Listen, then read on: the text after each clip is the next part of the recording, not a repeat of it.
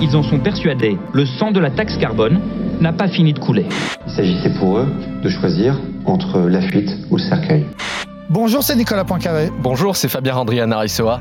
C'est une affaire que l'on a appelée le casse du siècle. L'escroquerie à la taxe carbone, un milliard et demi d'euros détournés et désormais des cadavres dans le placard. L'ex-Golden Boy Arnaud Mimran est accusé de deux assassinats dans cette affaire. On vous explique.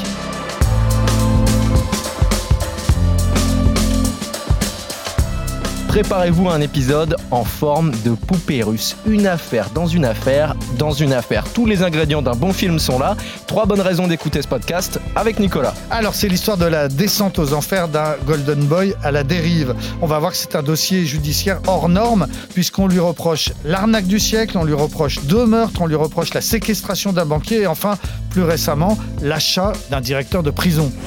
Expliquez-nous le monde. Un podcast RMC. Nicolas Poincaré. Fabien Randrian Aressoa.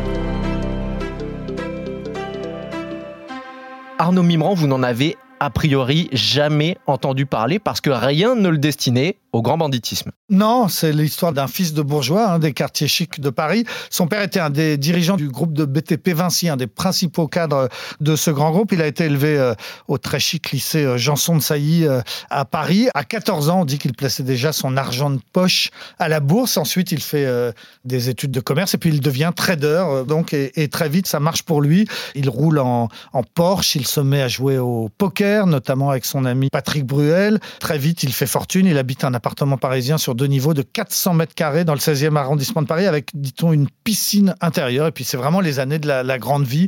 Il ne voyage qu'en Falcon privé. Il passe l'hiver à Marrakech, le printemps à Miami, l'été à, Ibiza. Il connaît aussi euh, Gad Elmaleh qui va s'inspirer de lui pour créer le personnage Coco à la fois dans, ses sketchs et dans un film du même nom. Coco, c'est celui qui voulait la plus belle bar mitzvah du monde pour son fils de 12 ans. Et Arnaud euh, Mirman, il va faire exactement la même chose. Il va organiser pour son propre fils une fête inoubliable dans un grand palace parisien, puis euh, dans un pavillon au milieu du, bois de Boulogne, en faisant venir le rappeur américain euh, Puff Daddy, en faisant venir de nouveau son ami euh, Patrick Bruel. Et les invitations avaient été envoyées à 500 personnes sous forme d'un iPad, en forme de carton d'invitation, un iPad naturellement que les, invités gardaient. Et à l'époque, c'était quand même 500 iPads comme ça, c'était pas rien. Donc voilà, c'était à la fin des années 2000, hein, vers 2008-2010, c'était l'époque où c'était un très très riche, très fêtard, très successful, très mondain.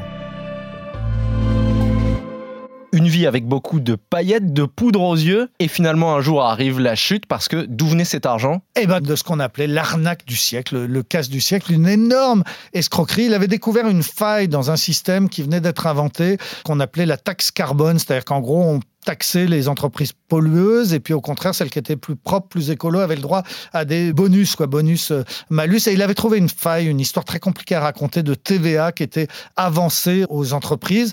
Et donc, bah, si l'entreprise faisait faillite, euh, l'État n'arrivait pas à récupérer la TVA et, l'entreprise la, gardait dans sa poche. Et quand il a compris qu'il y avait une faille, bah, il s'est mis avec deux partenaires à ouvrir des dizaines et des dizaines et des dizaines de fausses boîtes immatriculées un peu dans toute l'Europe et qui allaient comme ça taper au guichet, qui touchaient la TVA d'avance et qui ne la rendait Donc il a poussé le système très très loin parce que ça marchait, tout simplement parce que c'était facile.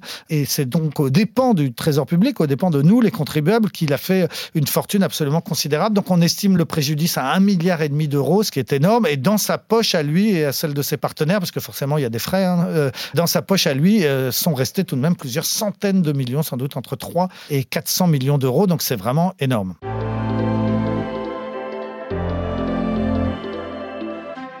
Il y a tout système d'arnaque à la taxe carbone qui va le rendre riche, mais cette affaire va se télescoper avec une autre et au bout d'un moment, il va se retrouver dos au mur, accusé de deux choses différentes. Oui, il va tomber pour deux histoires euh, en même temps, sans doute coïncidence, parce que moi, c'est pas que un escroc, il sait aussi accoquiner euh, dans toutes ces affaires. Il, brasse tellement d'argent qu'il sait accoquiner avec des grosses pointures du banditisme, et c'est ça qui va entraîner sa perte. Donc la brigade financière a fini par repérer les mouvements de fonds qui sont colossaux, et en même temps, avec des amis, il a séquestré un homme d'affaires euh, d'origine turque mais de nationalité suisse qu'il a fait enlever à Paris. Il a monté un stratagème terrible, c'est-à-dire que ses copains l'amènent dans le petit euh, hangar où est détenu ce banquier suisse et il fait semblant d'être victime lui-même des mêmes preneurs d'otages. Il fait semblant d'être otage et ils disent Ah, ils sont terribles, ils sont terribles, regarde ce qu'ils sont fait, hop, on l'enlève, etc., pour terroriser l'otage. Et ensuite, on va lui demander de verser plusieurs millions d'euros sur un compte à, à Dubaï qui lui appartient. Et alors, hasard donc de deux enquêtes policières, il va se faire arrêter pour cette prise d'otage parce que les policiers sont sur la trace et puis le principal organisateur de la séquestration se fait tuer au même moment. Donc il y a beaucoup de choses qui se passent en quelques jours et Mirman lui est arrêté donc pour la prise d'otage et pour l'arnaque du siècle. Il va tomber euh, pour les deux. Alors pour l'arnaque du siècle, il a été jugé par un tribunal correctionnel à Paris. Il a pris 8 ans ferme, peine toujours en cours. Et pour la séquestration du banquier suisse, eh ben, le procès a été repoussé plusieurs fois et finalement il ne commence que le 8 juin devant la cour d'assises de Paris.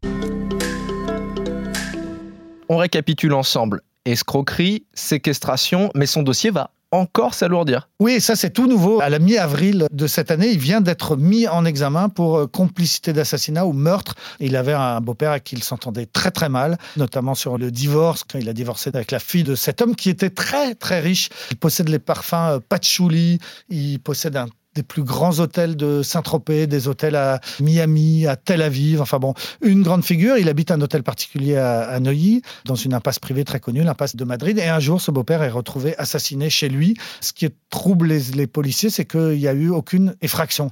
Les ou le tueur sont entrés euh, bah, en ayant apparemment les clés de la maison. Et qui avait les clés de la maison? L'ancien gendre de la victime. Il a longtemps été soupçonné de ce meurtre et de fait, il vient d'être mis en examen et il sera jugé donc par une cour d'assises. Et puis alors l'autre meurtre, c'est un de ses plus proches collaborateurs, celui avec qui il avait montré toute l'arnaque à la, taxe carbone, qui s'était réfugié en Israël et avec qui il avait des conflits. Ils n'étaient pas d'accord sur le partage du butin. En fait, son associé euh, qui vivait à Tel Aviv avait gardé apparemment un peu trop d'argent. Il décide finalement de se voir à Paris, les deux hommes. L'associé arrive d'Israël pour 24 heures seulement à Paris. Il a un avion pour repartir le soir même. Ils ont rendez-vous porte-maillot et quand il arrive porte-maillot, eh ben, il est assassiné par deux hommes à scooter qui prennent la fuite. Pour la petite histoire, il devait lui remettre ce jour-là une bague, très très belle bague qu'il avait achetée pour lui et sur laquelle il y avait une tête de mort. Et aujourd'hui, on va vraiment vous gâter parce qu'il y a encore plus que ça. Il y a du rap dans toute cette histoire. C'est-à-dire que même une fois en détention, Arnaud Mimran a continué ses activités un peu illégales. Oui, parce qu'il est détenu, enfin il a fait beaucoup de prison, il a été déplacé comme souvent, mais ces derniers temps il était euh, détenu à la prison de Fresnes en région parisienne, qui est vraiment une des prisons connues parce que, un, elle est très vétuste, et deux, parce qu'il y a toujours régné euh, une discipline très très très dure. Alors, bah, comme il est très riche, hein, parce que tous ses comptes n'ont pas été euh, bloqués, il reste de l'argent toujours à, à, droite à gauche, bah, il a réussi à corrompre un des sous-directeurs de la prison, celui qui dirigeait l'aile de la prison Détroit, là où il était détenu. Et donc, eh ben, avec un de ses associés de l'arnaque à la taxe carbone, qui hasard est détenu dans la même prison, plus un troisième homme qui, lui, est un Français qui est incarcéré pour avoir renversé accidentellement euh, une jeune fille dans les rues de Tel Aviv. Et ensuite, il avait pris la fuite. Et donc maintenant, il est incarcéré en France. Bref, les trois hommes avaient de l'argent. Ils étaient dans cette aile de la prison de Fresnes et ils ont payé le sous-directeur pour avoir des conditions de détention mieux. Plusieurs milliers d'euros. On a revu les virements. En plus, la, la voiture du sous-directeur avait été équipée de micros. Donc cet argent, il partait en vacances à Deauville, à Cannes. Enfin bref. Et puis lui, en échange de tout cet argent, il a eu plein de petits avantages qui ont l'air pas énormes comme ça, mais qui sont très importants quand on est détenu dans une prison difficile. Il avait une cellule pour lui tout seul, ou alors pour euh, partager avec un détenu qu'il avait choisi. Il avait une liberté de mouvement qui lui permettait d'aller passer une partie de la journée justement chez ses amis dans d'autres cellules. Il avait plus de parloirs que les autres. Il avait ses avocats qui pouvaient débarquer à l'improviste et qui pouvaient le rencontrer assez facilement. Il avait des entretiens privés avec ce sous-directeur qui lui donnait des conseils juridiques. Enfin bref, plein, plein d'avantages. Donc ça s'appelle de la corruption.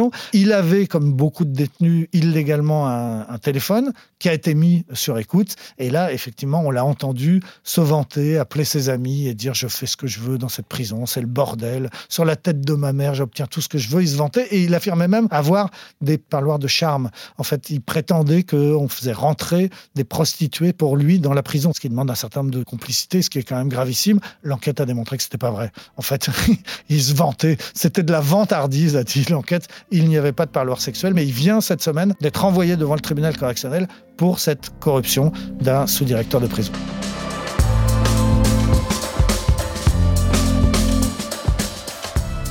C'est la fin de ce nouvel épisode d'Expliquez-nous le monde. Merci à vous de l'avoir suivi. Si ce podcast vous a plu, abonnez-vous. Nous sommes sur toutes les plateformes de streaming, sur le site et l'application RMC.